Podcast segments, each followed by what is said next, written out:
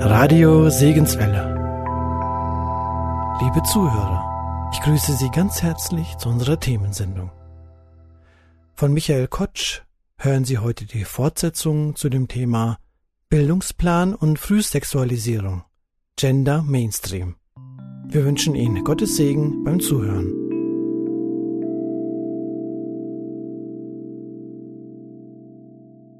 Interessante und wichtige Ergebnisse sind auch, wenn du als Frau einen Herzinfarkt hast, muss man dich etwas anders behandeln als ein Mann. Warum? Weil dein Körper auf die Medikamente anders reagiert. Weil es andere Symptome gibt, bei denen sich bei der Frau ein Herzinfarkt äußert als beim Mann. Das sind auch Ergebnisse der Gender Studies, der Gender Forschungen. Es gibt Unterschiede, wie Männer und Frauen lernen. Beispielsweise gibt es immer mehr Bildungspolitiker, die darauf hinweisen, dass es ein weibliches und männliches Lernen gibt. Man kann das auch an Hirnregionen festmachen, Verknüpfungen und so weiter. Man merkt es unter anderem auch daran, dass jetzt flächendeckend Egal in welchem Bildungssystem ist es so in Deutschland, also egal welcher Schultyp, dass Frauen die besseren Schulabschlüsse haben. Dass es in fast jedem Studiengang mehr Frauen gibt, die Studienanfänger sind und auch das Absolvieren das Studium als Männer. Und manche Feministinnen, äh, die sind dann noch etwas dabei und treiben sich hin, aber wir haben doch immer gewusst, Frauen sind die besseren Menschen. Äh, nein, nein, das ist eben nicht der Fall. In der Gender Studies sagt man nicht, Frauen sind die besseren Menschen, sondern man sagt, das momentane Bildungssystem entspricht eben eher dem weiblichen Lernen. Und äh, da überlegt man dann neu, was kann man denn tun, dass Männer in der Gesellschaft nicht abgehängt werden vom Lernen? Und vielleicht sagen jetzt einige Frauen, ja, dabei ist ja gar nicht so schlimm, dann nehmen wir als Frauen die Spitzenposition in Anspruch. Das wird wahrscheinlich auch darauf hinauslaufen in den nächsten Jahrzehnten. Aber ihr Frauen freut euch nicht zu früh, denn wenn ihr nur noch Loser als Männer habt, werdet ihr auch nicht glücklich. Und wenn die immer nur zutiefst verunsichert sind und unzufrieden sind, dann kannst du einen Top-Job haben, aber dann geht's dir auch schlecht zu Hause. Und zumal, da musst du ja noch doppelt so viel arbeiten, weil der Mann seine Arbeitsleistung nicht mehr bringt, weil er sich verunsichert fühlt. Also deshalb äh, sorgt dafür, dass ihr auch starke Männer habt, die bewusst sind, was sie tun und wissen, dass das auch gut ist, denn das davon profitiert ihr selbst. Das muss man ganz deutlich vor Augen sagen. Und das ist ein Massenproblem. Es gibt heute Massen, gerade von jungen Männern, die dann zum Beispiel in Süchte hineinkommen. Spielsucht viel, viel häufiger bei jungen Männern als bei jungen Frauen. Alkoholsucht viel, viel häufiger bei jungen Männern als bei jungen Frauen. Und viele führen es darauf zurück, dass eben viele Männer heute in der Gesellschaft zutiefst verunsichert sind über ihre Position, wer sie sind, was sie sind, Ganz typisch ist auch Umfragen, Shell-Studie zur deutschen Jugend. Wie ist das? Männer wollen sich heute nicht mehr binden. Da ist dann irgendeine Frau, so spätestens mit Mitte 20, sagen die meisten Frauen, ach, eigentlich heiraten wäre auch nicht schlecht.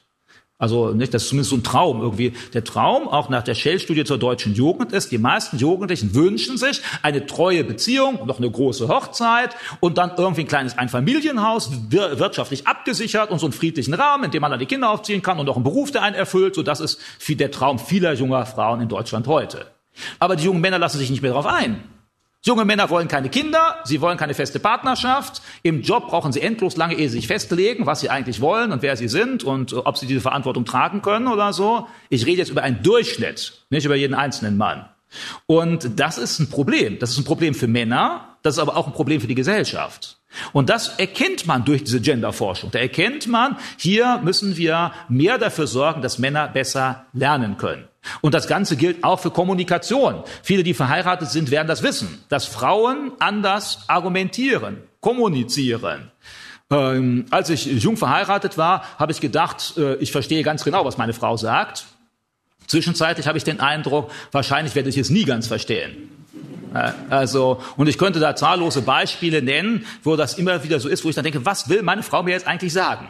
Und manches Mal bekomme ich schon Panik, wenn sie mich irgendwas fragt. Nicht? Also was weiß ich, dann fragt sie mich, was machst du heute Abend? Und da weiß ich, eigentlich will sie was ganz anderes, was geht was total anderes. Vielleicht will sie eigentlich was einkaufen oder die Wohnung umräumen oder sonst irgendwas. Äh, und dann denke ich mir schon mal, manchmal frage ich auch, was willst du eigentlich? Ja, weil ich mir immer schon denke, ja, und zwar, weil ich mir denke, wenn ich jetzt die falsche Antwort gebe, gibt es eine große Krise, also besser lass uns doch gleich darüber sprechen, was jetzt eigentlich dann der Punkt ist. Oder oder was ich bei meiner Frau auch schätze, ist, das ist auch wohl bei Frauen häufiger, dass Frauen, man sagt, Männer häufiger überlegen lange Zeit und dann legen sie sich fest und dann haben, es fällt ihnen ganz schwer, das, den einmal gefessten Entschluss zurückzunehmen. Also Männer in der Diskussion lieben es, ihre Meinung zu verteidigen. Das ist bei Frauen nicht ganz so intensiv. Also bei meiner auch schon gar nicht. Sondern bei meiner Frau ist es so, jetzt kann sie mit einer Meinung starten und ich denke mir, okay, hier ist jetzt so die Gegnerschaft und am Ende der Diskussion, manchmal ist sie meiner Meinung.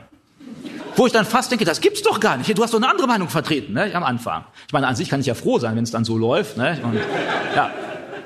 Das war übrigens auch so, als wir uns kennengelernt haben, unser erstes Date, nicht? also wo wir dann abgemacht haben, so um übereinander zu sprechen. Dann hat meine Frau mir später auch gesagt, gut, sie hat nur eingewilligt da rein, weil sie mir sagen wollte, dass sie mich nicht liebt. Also man, das fand ich ja, hätte ich das gewusst, dann wäre ich ja wahrscheinlich schon mit dem Herzinfarkt dahin gegangen. Ich wusste ja nicht genau, was mich erwartet. Und dann hat sie mir ja so eine Dreiviertelstunde erzählt, wie das so alles so läuft und wie wir zueinander stehen, was sie über mich denkt. Und am Ende sagt sie, äh, Michael, ich liebe dich. Also ich meine, gut, dass ich nicht wusste, was der Ausgangspunkt war, ne? sondern nur das Ende mitbekommen habe. Und, äh, aber man sagt eben, dass Frauen stärker in der Lage sind, in einem Gespräch Meinungen zu entwickeln, weiterzuentwickeln. Männern fällt das häufiger schwerer. Heißt, Männer stärker zu Dogmatik tendieren. Nicht? Das ist so und dann kämpfe ich darum. Und wenn sie ihre Meinung äußern, dann müssen sie meistens in ihre Höhle gehen. Nicht? Also das heißt irgendwie das Büro, die Werkstatt, der Garten, sonst irgendwie etwas. Und da wird dann nachgedacht und so. Und dann können sie wieder rauskommen und sagen, jetzt bin ich dieser Meinung. Also so geht das dann manchmal. Und hier, glaube ich, diese Erkenntnisse sind ja gut.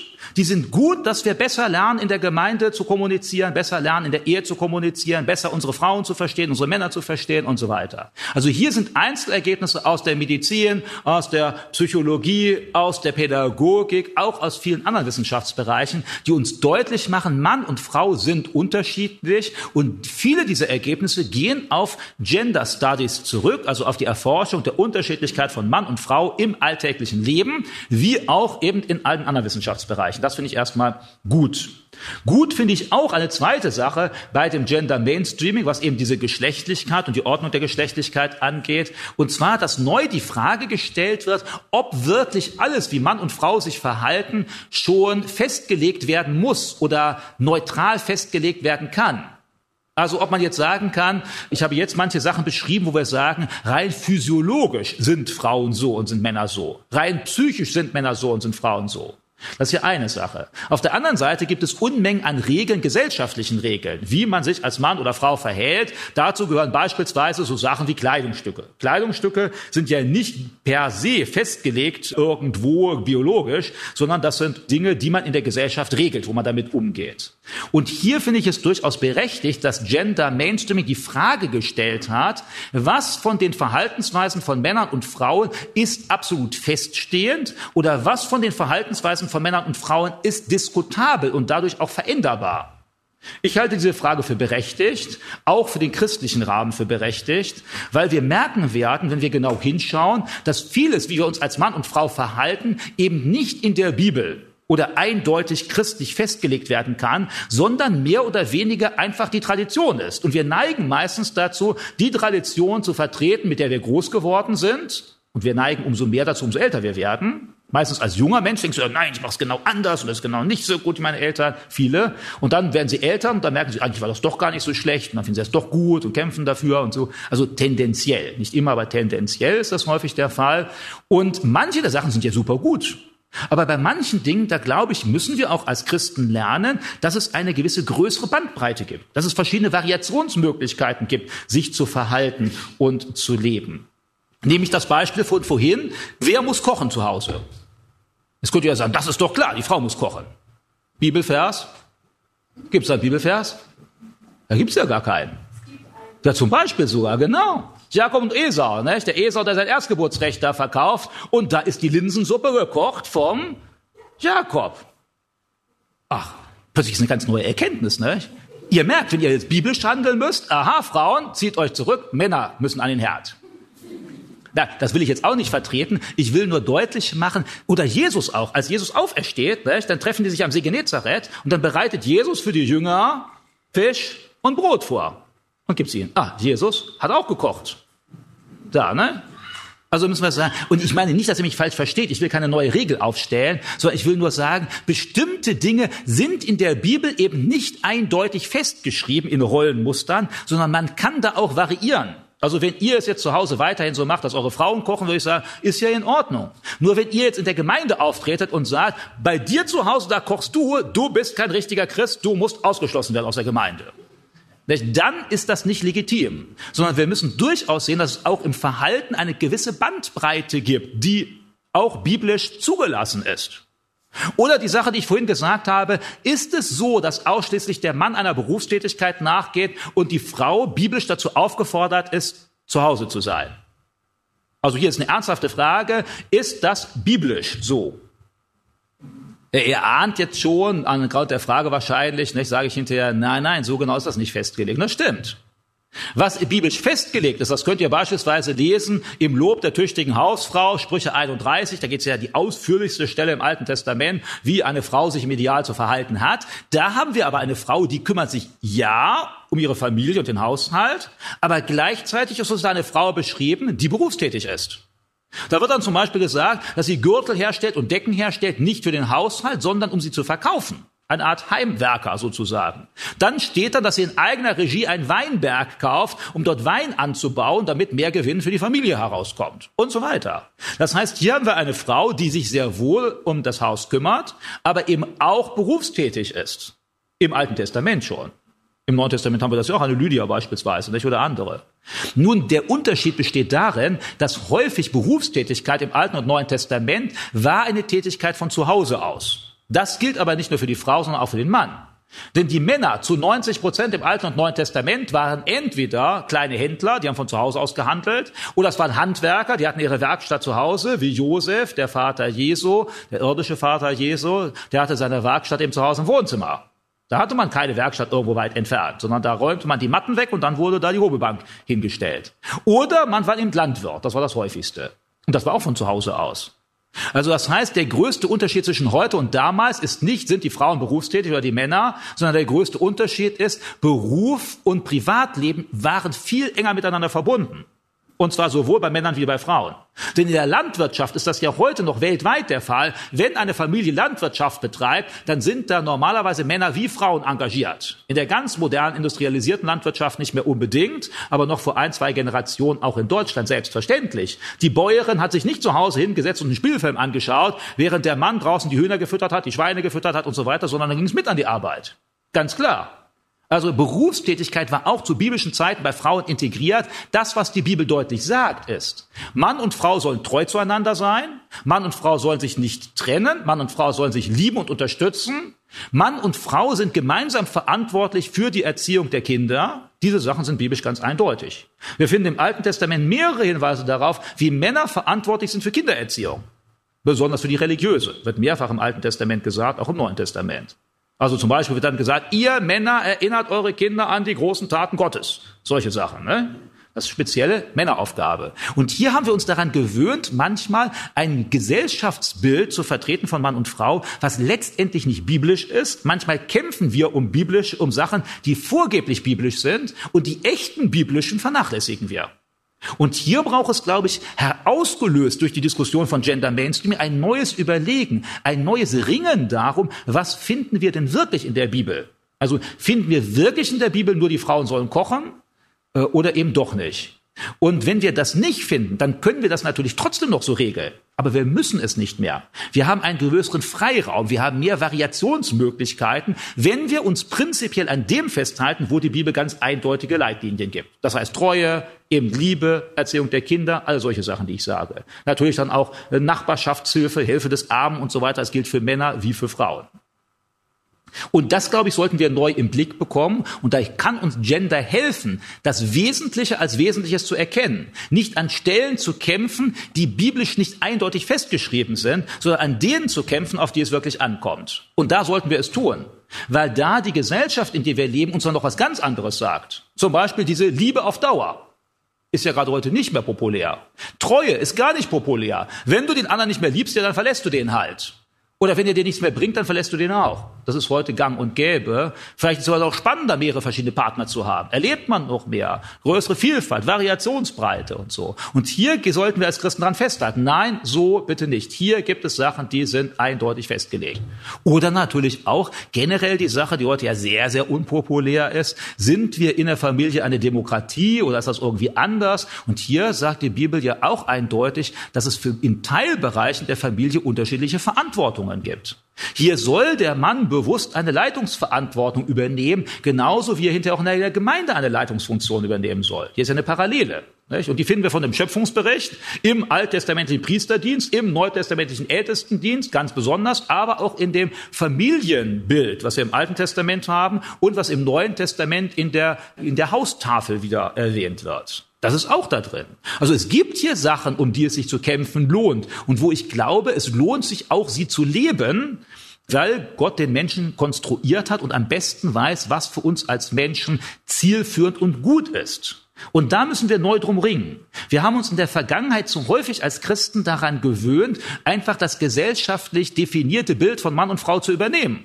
Und dann eben in den 50er Jahren genauso davon geträumt, was in den Filmen gezeigt worden ist von der großen Familie und dem Mann und Frau und die Frau zu Hause und der Mann an der Arbeit und später von der emanzipierten Frau, die sich jetzt selbst durchsetzt und verwirklicht. Das haben wir viel zu stark einfach übernommen aus der Gesellschaft und dann uns daran orientiert, statt die, gerade diese Chance der Bibel zu nutzen, wo die Bibel uns ganz neue Perspektiven aufzeigt, wie wir leben können, und zwar welche, die ja von Gott kommen, die nicht nur kulturell und geschichtlich sich geprägt haben, sondern die Gott uns als Menschen auch heute noch geben will für gelingende Partnerschaft. Und ich bin bis heute davon überzeugt, das lohnt sich, darauf zu achten und die umzusetzen. Und da ist die Hauptherausforderung mit dem Gender Mainstreaming. Nicht, dass wir generell jetzt sagen, nein, darüber diskutieren wir nicht und nein, das bleibt so, wie es vorgestern war, sondern dass wir uns hier herausgefordert fühlen, neu darum zu ringen, was finden wir denn jetzt wirklich in der Bibel und wenn uns das unangenehm ist, weil wir sagen, das passt nicht zu unserer Zeit, trotzdem sagen, mache ich das.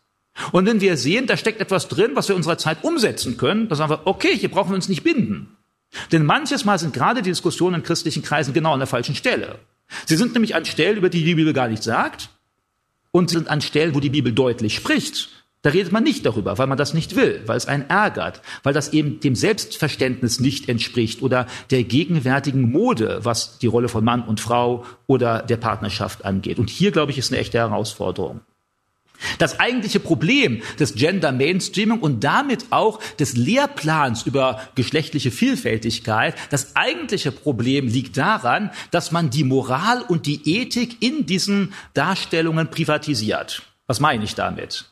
Es darf keine Ordnungen mehr geben gesellschaftlicher Art. Die einzige Ordnung, die es noch gibt, du darfst keinem anderen Schaden zufügen durch deine Rolle, in der du lebst. Also deshalb sagt man ja auch, Pädophilie ist falsch, nicht weil man sagt, die Orientierung ist falsch, sondern einzig und allein, weil man sagt, ja, das Kind kann aber noch nicht frei entscheiden. Also wenn das Kind frei entscheiden kann, dann ist Sex mit Kindern kein Problem. So ist die Argumentation. Oder dann gab es lange Diskussionen jetzt Sex mit Tieren. Da sagt man, äh, eigentlich ist das ja auch möglich, aber wie bitte sehr bringst du dein Haustier dazu, dass es freiwillig einwilligt? Also wie kannst du deinen Hund dazu bringen, dass er sagt, ja, ich möchte gerne? Es geht eben nicht, sondern der Hund ist von dir abhängig und da sagt man, weil er abhängig ist, dann nicht erlaubt. Und da merken wir jetzt aber eine ganz andere Argumentation, als wir die als Christen führen würden. Als Christen sagen wir, bestimmte Sachen sind nicht gut, sind nicht erlaubt, weil Gott sie nicht erlaubt und nicht, weil ich keine Lust dazu habe oder weil jemand geschädigt wird. Dann natürlich auch, klar sollen wir ja keinen schädigen. Aber hier müssten wir sagen, Verwandtenehe, Inzest, ist aus meiner Sicht nicht in erster Linie verboten, weil es dabei genetische Defekte geben kann. Dann müssten wir ja sagen, ach, jetzt haben wir die moderne Medizin, dann machen wir einfach Sterilisation. Heute wollen die meisten sowieso keine Kinder mehr. Dann könnt ihr auch als Schwester und Bruder heiraten. Ihr bekommt einfach keine Kinder. Oder wenn ihr Kinder haben wollt, gibt's vorher den Gentest und dann wird gesagt, ist alles in Ordnung. Wenn alles in Ordnung ist, auch kein Problem. Da würde ich sagen, es ist kein medizinisches Problem primär, sondern es ist ein göttliches Problem. Gott sagt, wir sollen es nicht. Und deshalb tue ich es nicht. Und das ist, glaube ich, eine ganz andere Herangehensweise. Gender Mainstreaming sagt, leb, wie du es willst, wie du es fühlst. Gender Mainstreaming betrachtet sich als Emanzipationsbewegung, als Befreiungsbewegung. Menschen sind unterdrückt worden in dem, wie sie leben wollen, wie sie fühlen zu leben, wonach sie sich sehnen. Und jetzt endlich gibt es die Möglichkeit, dass jeder leben kann und darf, wie er will. Das, so sieht man sich. Und das müssen wir erstmal anerkennen. Und das stimmt ja auch, aber es stimmt nur so lange, wie wir an die Situation ohne Gott herangehen. Gott sagt eben nicht, so wie du dich fühlst, ist es gut. Oder das, wonach du dich sehnst, ist gut. Oder das, was du gerne umsetzen willst, ist gut. Sondern Gott gibt Maßstäbe, die uns manchmal auch sagen, obwohl du dich nach einem anderen Ehepartner sehnst, sollst du deinem Partner treu bleiben. Obwohl du, was weiß ich, jetzt vielleicht pädophil veranlagt bist, sollst du das nicht ausüben. Und jetzt können wir das andere, obwohl auch noch weiter sagen. Es gibt ja auch andere sexuelle Orientierungen, die in Gender Mainstreaming eben verbreitet werden. Mach, wie du das willst. Mach, wie du es fühlst. Mach, wonach du dich sehnst oder wie du meinst, dass du orientiert bist. Hier soll es keine Veränderung geben, das ist ganz wichtig, keine Veränderung, sondern so wie du bist, ist es gut. Und jetzt christliche Anhänger von Gender Mainstreaming sagen dann sogar, so wie du bist, ist es eine Gabe Gottes, so wie du bist, sollst du auch leben. Äh, Anhänger des Gender Mainstream im christlichen Bereich, die sagen, das alles, was wir in der Bibel finden, was kritisch gegenüber anderen Verhaltensformen oder sexuellen Orientierungen ist, das ist alles bloß die Kultur der Antike, mit dem haben wir heute nichts mehr zu tun. Wenn Gott sich heute äußern würde, dann würde er für Gender Mainstreaming werben. Meine große Frage hierbei wäre natürlich, woher die Leute denn das wissen? Ob sie diese Mitteilung direkt von Gott haben? Denn die einzige Mitteilung, die wir von Gott haben, ist die in der Bibel und da sagt er es offensichtlich nicht. Und dann würde ich auch die Frage stellen, ja bitte sehr, woher können wir denn dann erkennen, was jetzt kulturgebunden ist und was nicht? Also die zehn Gebote sind nicht kulturgebunden, aber die Ablehnung der Homosexualität schon. Ja, wer bestimmt das denn jetzt? Die Seligpreisungen sind nicht kulturabhängig, aber die Unterordnung der Frau unter ihren Mann ist kulturabhängig. Ja, wer bestimmt das denn jetzt? Und wenn wir damit anfangen, dann werden wir am Ende feststellen, dass alles kulturabhängig ist in der Bibel und das dann alles nur noch gilt, wenn wir es wollen. Und dann brauchen wir die Bibel auch gar nicht mehr. Die Bibel will uns herausfordern. Sie will uns ein anderes Modell vor Augen führen, was eben nicht gerade dem momentan geltenden entspricht. Aber das war nicht nur heute so, das war immer so. Jetzt könnten wir sagen, am Anfang des 20. Jahrhunderts galt es genauso. Sagt die Bibel, eine Frau ist zu dumm zum Studieren? Dann müssen wir sagen, nein, natürlich nicht. Hier wäre die Bibel ein Argument für die Kritik der damaligen Zuordnung. Und jetzt können wir ganz durchgehen, was uns Gott durch die Bibel dazu sagt. Und ich glaube, es ist eine Hilfe. Und manchmal werden wir merken, dass uns die Bibel neu herausfordert, die Gesellschaft herausfordert, in der wir leben und dass es uns dabei gut tun wird. Dieser Gedanke der Emanzipation, der hat sein gewisses Recht. Aber ich würde dem bemängeln, Privatisierung der Moral führt letztendlich nur dazu und der Ethik, dass wir den Menschen in einer Einsamkeit zurücklassen, ihm jede Möglichkeit der Orientierung wegnehmen, weil wir sagen, die einzige Orientierung, die du noch hast, ist dein Gefühl, ist deine Wahrnehmung. Und die ist unhinterfragbar. Keiner hat das Recht, dir irgendwas zu sagen, wer du bist sexuell, wie du dich verhältst sexuell, wie du zusammenlebst sexuell. Das ist nur alles aus dir heraus. Und da müssen wir sagen, nein, das glaube ich nicht. Ich glaube, dass Gott besser weiß, was für uns gut ist, als wir selbst. Dass Gott uns manchmal über unser Gefühl hinaus Maßstäbe gibt, wo wir gut tun, die auch umzusetzen. Also Beispiel. Ich erinnere mich noch an Diskussionen mit einer unserer Töchter. Die hatte dann argumentiert und gesagt, ich brauche nie Englisch. Papa, warum muss ich Englisch lernen? Also ich gesagt, setz dich hin, lern Englisch. Nein, ich brauche nie Englisch. Und aus ihrer Situation als Teenie war sie fest davon überzeugt. Und wenn ihr euch noch zurückerinnern könnt als Teenie, du weißt ja nicht, was du später wirklich brauchst. Du hast keine Ahnung vom Berufsleben, du warst ja nie drin. Sondern du hast jetzt bloß den Eindruck, es ist doch viel wichtiger, die Beziehung zu meinen Freunden zu pflegen, als Englisch zu lernen. Denn wofür braucht der normale Teenie Englisch? Ich kann das ja googeln, wenn ich das brauche, nicht? Oder so. Also deshalb, man meint, man braucht das nicht, weil du kannst es nicht wissen. Und ich möchte jetzt das Beispiel nennen. Wir als Eltern treten dann manchmal auf und sagen, du musst es trotzdem, auch selbst wenn du es jetzt nicht einsiehst. Also ich meine, wenn man die Kinder überzeugen kann durch Argumente, ist das ja gut. Aber ich kann mich an einige Diskussionen erinnern, da habe ich endlos diskutiert und äh, ich habe den Eindruck, die Kinder konnten es nicht verstehen oder wollten es nicht verstehen. Und dann muss es manchmal sagen, du musst es trotzdem lernen. Ich meine, manche Sachen kann man argumentativ da nicht vermitteln. Und so ist es genauso bei Gott. Gott nennt uns gute Gründe, warum wir nach seinem Familienmodell und seinem Geschlechtermodell leben sollen. Aber manchmal ist es auch so, dass Gott als unser himmlischer Vater sagt, mach es doch einfach. Du erkennst das jetzt nicht, aber du kannst auch nicht erst alle Variationen ausprobieren und am Ende deines Lebens dann sagen, okay, du hast doch recht gehabt. Sondern mach es besser vorher. Genauso, wir müssen nicht alle Drogen ausprobieren, um zu erkennen, Drogen sind schlecht. Sondern da genügen manchmal die Erfahrungen der anderen auch. Und genauso ist bei den Maßstäben Gottes. Gott gibt uns Maßstäbe und wir müssen manchmal eingestehen, Gott ist klüger als wir. Gott sieht weiter als wir. Gott weiß manchmal besser, was für uns gut ist, als wir es selbst spüren und meinen. Das ist da meine Hauptkritik an dem Gender Mainstreaming. Ich glaube, wir lassen Menschen hier alleine. Wir nehmen ihnen moralische und ethische Orientierung weg. Wir sagen einfach bloß, alles ist gut, nur weil du es fühlst und lebst. Und das ist nicht der Maßstab, den Gott uns gibt. Gott gibt uns Maßstäbe, die uns manchmal auch ärgern, die uns wehtun, wo wir sehen, wir müssen was verändern an unserer Persönlichkeit, selbst an unserem Wesen, selbst an unserem Charakter. Da ist einer vom Charakter vielleicht vollkommen ungeduldig. Und dann sagt Gott nicht, na, du bist halt ungeduldig, als bei dir erlaubt. Oder beim Jähzornigen, ja, du bist halt jähzornig, da musst du damit leben. Sondern sagt Gott, dann musst du an deinem Jähzorn arbeiten, obwohl er Teil deiner Persönlichkeit ist. Gott sagt nicht, dass jeder Teil unserer Persönlichkeit und Identität gut ist, sondern da gibt es Teile, die sind so, aber die müssen verändert werden. Und deshalb, ich will gar nicht bezweifeln, dass manche Menschen wirklich fest überzeugt sind, ich bin eigentlich ein anderes Geschlecht. Oder ich will gerne mit einem anderen Partner zusammenleben. Und sie spüren das so und sie fühlen das so und das müssen wir ernst nehmen. Wir müssen diese Leute akzeptieren und annehmen. Wir müssen ihnen Liebe entgegenbringen. Was aber noch nicht heißt, dass wir deshalb sagen müssen, das ist alles okay. Gott will das. Gott findet das gut sondern dass wir dann Maßstäbe geben müssen, die den Menschen natürlich vor schwere Herausforderungen stellen, nämlich wie gehe ich dann damit um? Wie setze ich das um? Aber ich glaube, wir brauchen Orientierung. Und in einer Zeit der Postmoderne immer mehr. Weil immer mehr löst sich das auf und jeder baut sich seine eigene Welt. Und es sind ja gar nicht alle Menschen glücklich damit, sondern viele Menschen scheitern dann ja. Es gab keine Zeit, in der so viele Beziehungen gescheitert sind wie heute. Obwohl die Menschen sich alle frei aussuchen können, mit denen sie leben können. Ich sage ja, die, oder nicht ich sage, sondern Statistisches Bundesamt sagt, die Hälfte aller Ehen werden geschieden, keine neue Sache. Und dann denkt man manchmal, naja gut, die andere Hälfte ist wenigstens glücklich, aber das stimmt ja nicht. Sondern ganz, ganz viele dieser anderen Ehen, die bleiben nur zusammen wegen dem gemeinsamen Haus, wegen dem, was denken die Nachbarn, oder ist mir zu mühsam zu scheiden, oder wer kriegt die Kinder, und deshalb bleibt man zusammen. Und viele, die heiraten ja erst gar nicht, sondern deren Beziehung geht schon viel früher auseinander. Also das heißt, wir dürfen ja nicht davon ausgehen, aha, Hälfte ist glücklich, Hälfte ist unglücklich, sondern wenn wir sehen, wie heute Menschen mit Partnerschaft umgehen, dann müssten wir sagen, wahrscheinlich 80 Prozent sind in ihrer Partnerschaft unglücklich, obwohl sie sie selbst aussuchen. Obwohl sie diese riesige Erwartungshaltung haben von ewigem Glück und ich bin doch ganz eigen und selbstbestimmt und so, weil das zum Teil gerade die Grundlage des Problems ist.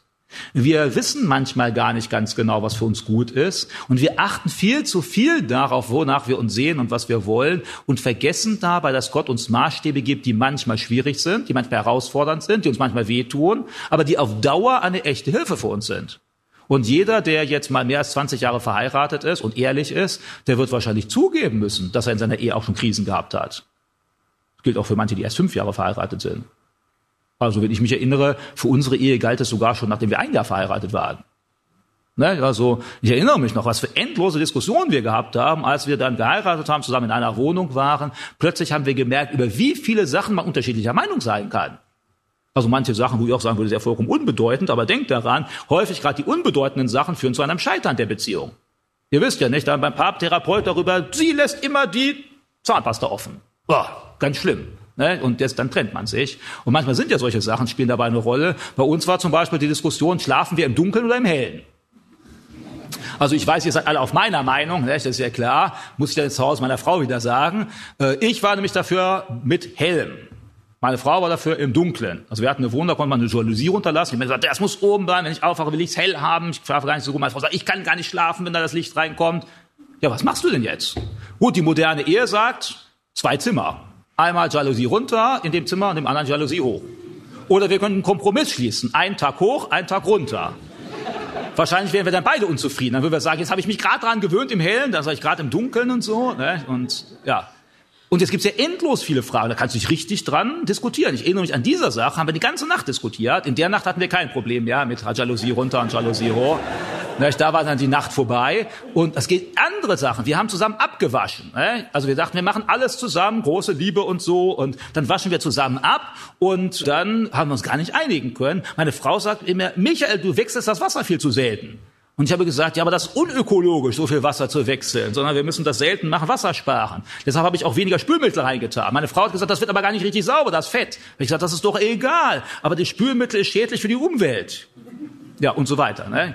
Also und äh, damit will ich sagen, es gibt Gründe, wo man sich nicht mehr verstehen kann, schwerwiegende, weniger schwerwiegende. Aber hier sollen wir lernen, damit umzugehen, nicht auseinanderzugehen. Und genau das tut manchmal auch weh, wo du dich auf den anderen anpassen musst, wo auf dein eigenes Recht verzichten musst, wo du entscheiden musst, jetzt aus Liebe zum anderen tue ich das, was der andere will, obwohl ich das eigentlich nicht einsehe. Das ist echte Liebe.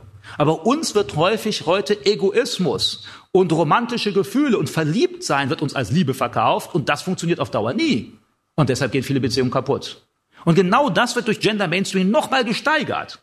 Du sollst dir durch niemanden und nichts sagen, wer du bist und wie du zu leben hast. Das kommt alles aus dir heraus. Und das ist nicht biblisch, das ist nicht geistlich richtig.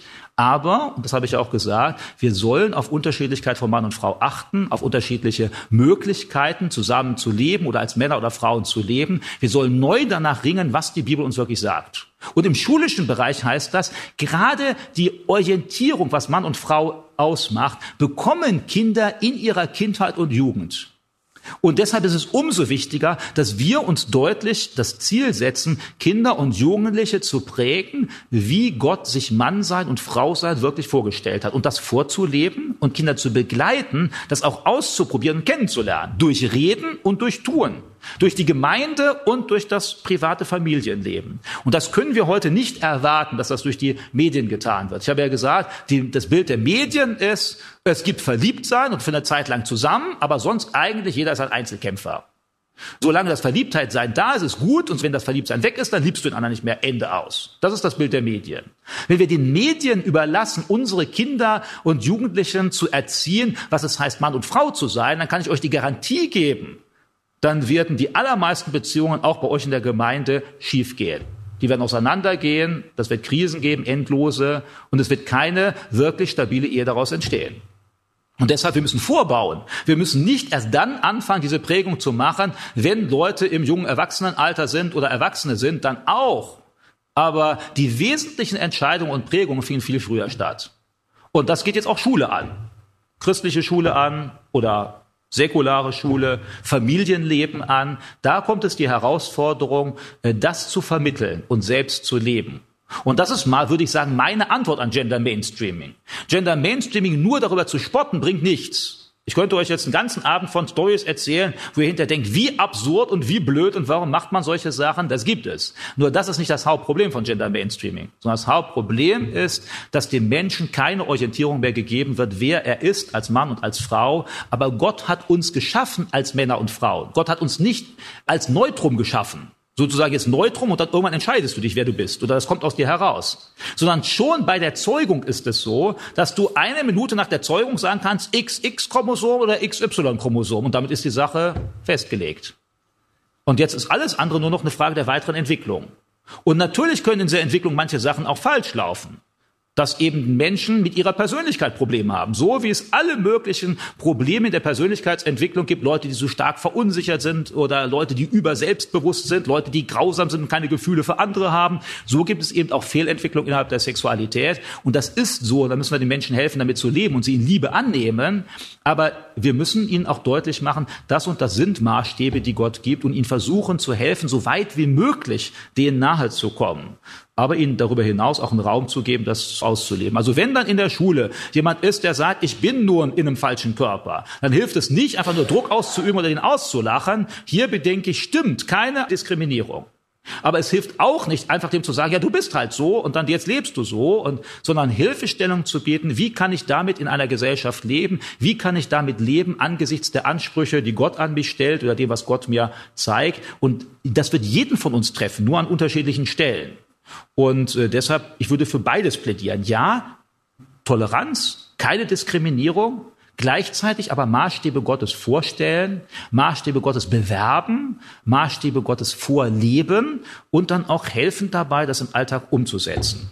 Ja, das ist jetzt also erstmal so mein Versuch der Information darüber, was ist Gender Mainstreaming, wie ist das in der Geschlechterwahrnehmung heute und dann natürlich auch, inwiefern zeigt sich das dann in den Lehrplänen. Also das, was ich jetzt dargelegt habe von dieser Einordnung der Sexualität, genau das soll in diesen Lehrplänen und wird auch in diesen Lehrplänen vermittelt.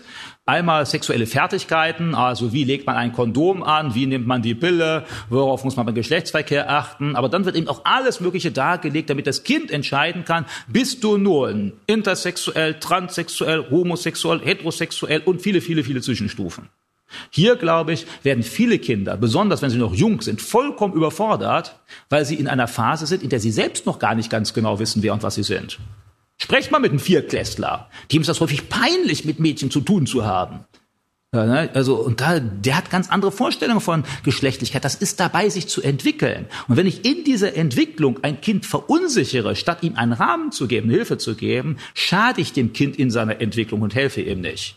Aber hier ist eben genau diese Ideologie dahinter. Es darf keinen Rahmen geben. Alle Wahrheit kommt aus dir heraus. Dein Gefühl ist unhinterfragbar. Deine Orientierung ist unhinterfragbar. Und äh, das wird dem Kind da auch weitgehend vermittelt. Und das halte ich für ein Problem, sondern eher Annahme, Liebe, aber auch Orientierung, auch Hilfestellung mit meinen eigenen Gefühlen umgehen zu lernen, mit Gefühlen zum anderen Menschen umgehen zu lernen, Grenzen kennenzulernen. Und äh, das ist eine Herausforderung, vor der wir stehen, bei Geschlechterprägung, bei Unterricht, der Geschlechtlichkeit aufnimmt, unter Hilfestellungen bietet.